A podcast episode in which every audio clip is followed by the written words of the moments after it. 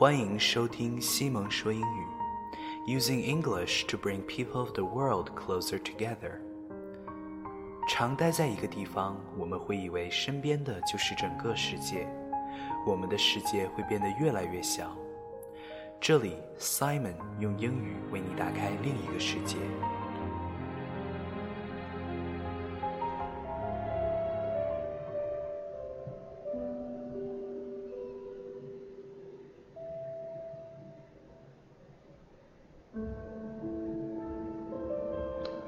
My life was saved by a smile.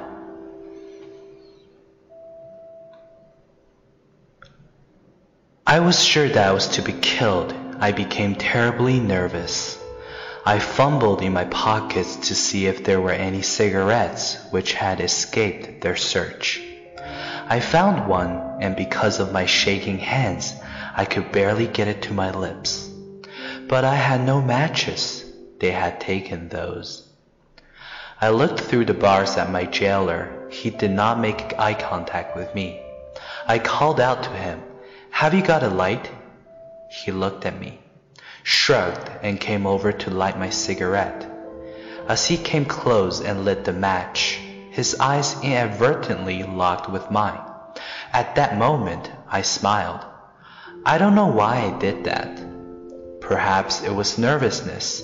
Perhaps it was because when you get very close one to another, it is very hard not to smile. In any case, I smiled.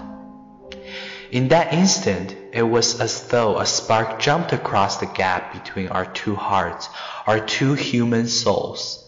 I know he didn't want to, but my smile leaped through the bars and generated a smile on his lips too.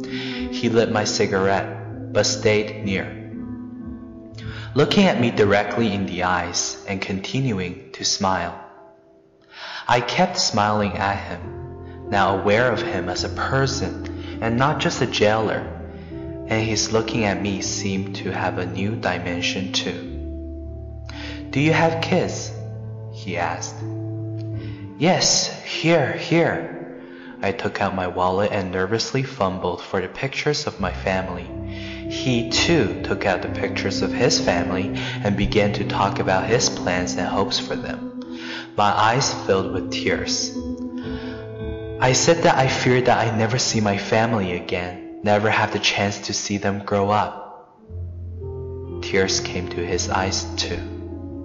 Suddenly, without another word, he unlocked my cell and silently let me out, out of the jail quietly and by back routes, out of the town.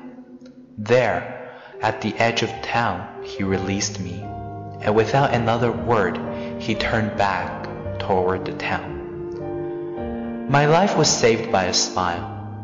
Yes, the smile, the unaffected, unplanned, natural connection between people. I really believe that if that part of you and that part of me could recognize each other, we wouldn't be enemies. We couldn't have hate or envy or fear.